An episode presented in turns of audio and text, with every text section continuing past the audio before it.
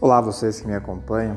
Sou Natal Marsari, sou psicólogo e gravo esses pequenos áudios para pequenas reflexões nesse canal de podcast. Esse áudio é para falar sobre Jesus e a psicologia.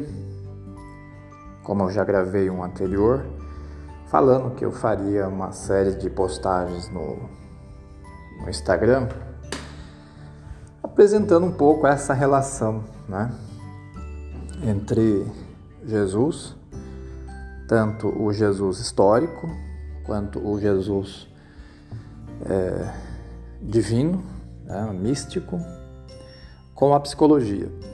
E estou gravando esse áudio agora para fazer uma síntese do que foi apresentado lá e para deixar também registrado para quem tiver interesse e, sobretudo, para mim mesmo. A síntese nada mais é do que uma versão simplificada daquilo que foi exposto. E basicamente eu procurei demonstrar que, antes de mais nada, a relação não é com a psicologia é, exclusivamente, mas sim com a ciência. É uma vez que Jesus é o Logos, né? o Logos de Deus. E esse Logos, obviamente, não é à toa. Né? Ninguém tem um título assim por coincidência, ninguém tem um título assim por vaidade, é, ninguém se outorgaria um título assim se de fato não soubesse do que está falando e o que está fazendo. Então, esse Logos, que é o, o que acompanha, é o que dá vida né, para todo o conhecimento, para toda a ciência, se a gente partir do princípio de que toda a ciência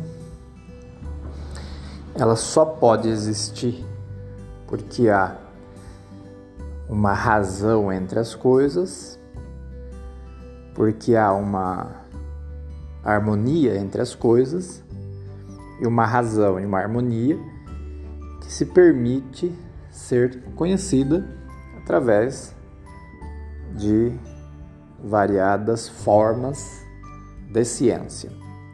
A cosmologia, por exemplo,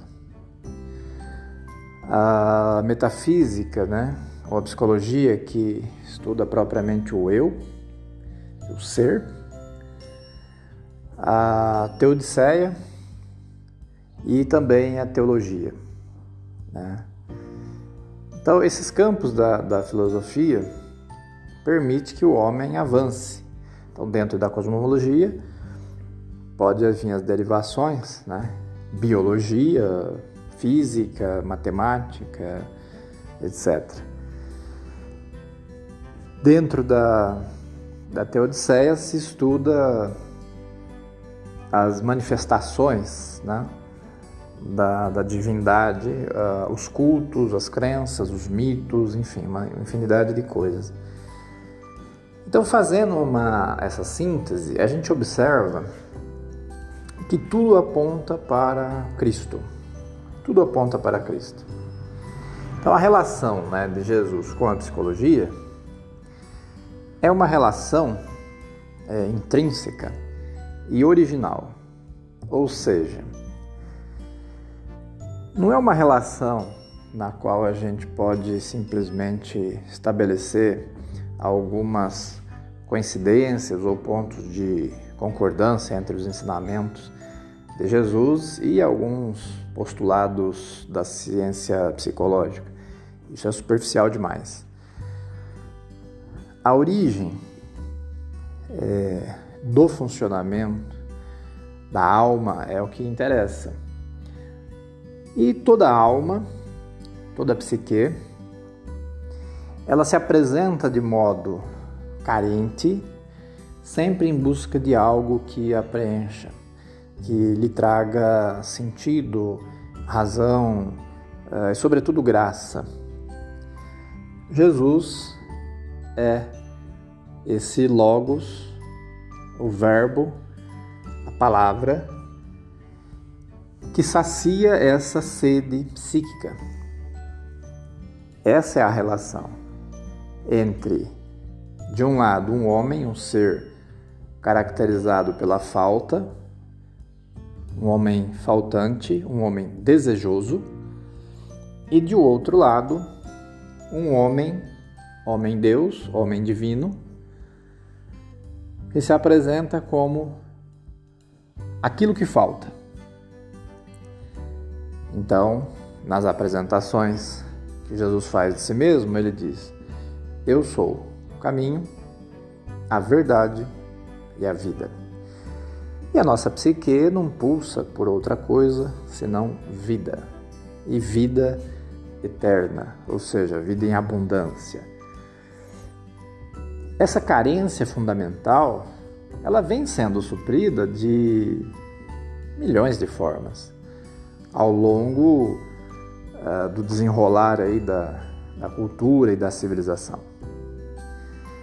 E a gente vê alguns preenchimentos mais satisfatórios, outros menos satisfatórios, outros nada satisfatórios, que é um pouco o drama moderno. Além de não ser a grande maioria das propostas satisfatórias, elas já se apresentam como descartáveis. Como se já houvesse um tudo bem de, olha, isso aqui não vai servir por muito tempo, mas se quebrar um galho durante um período, aproveite, é o que tem. Então, falências de modelos, né? É, que estão sendo apresentados, inclusive, por outros psicólogos. Né? A psicologia também é dividida. Né? A psicanálise, ela é, criada por Freud, trouxe muita, muita confusão, né? muito, muito debate e não há consensos uh, absolutos entre psicanalistas. Então, existem psicanalistas e psicanalistas. Existem várias formas de se compreender, se aplicar a psicanálise. O fato é que, de, de, de certo modo, temos que reconhecer que a psicanálise é sim uma, uma metodologia é, na qual essas percepções né, das falhas, dos defeitos, daquilo que a religião chama de pecado, né, na psicanálise aparece com outras denominações, mas no fundo aponta para as mesmas questões: as obsessões, as compulsões, os traumas, uh, as pulsões, né? De, as pulsões eróticas, libidinais, etc. De modo que a gente não deveria, pelo menos nessa minha síntese, se apegar de modo apaixonado a nenhuma vertente de nada. O mais interessante que eu sugiro é que se olhe tudo, que se conheça tudo e que não tenha pressa de se apegar a nada. Né? Viaje pelas teorias, conheça os autores, tome um café com cada um, mas não vá logo para a cama, muito menos para o altar, assim de modo tão imediato, tão repentino porque isso vai cegar a possibilidade de uma compreensão é, superior aos ensinamentos, que na verdade são muito bons, mas que podem também conter é, desvios e atalhos muito perigosos, porque vão levar para lugar nenhum. É, eu vejo algumas exposições, às vezes, que não sai daquele papo de desconstruir, desconstruir, desconstruir, desconstruir isso me faz pensar na, na ditadura do relativismo, como disse Bento XVI, né? Eu acho que isso também não acrescenta.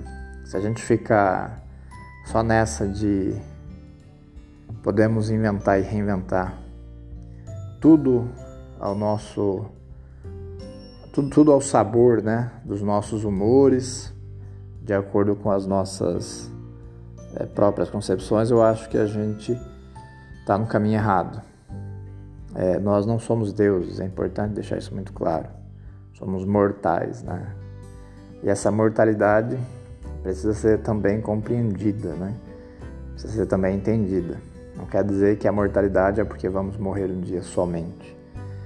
É porque a gente morre a cada instante, a cada frustração, a cada decepção, a cada erro, a cada. Enfim, a mortalidade implica numa existência marcada por por um capenguismo, vamos dizer assim, né? Um capenguismo constante.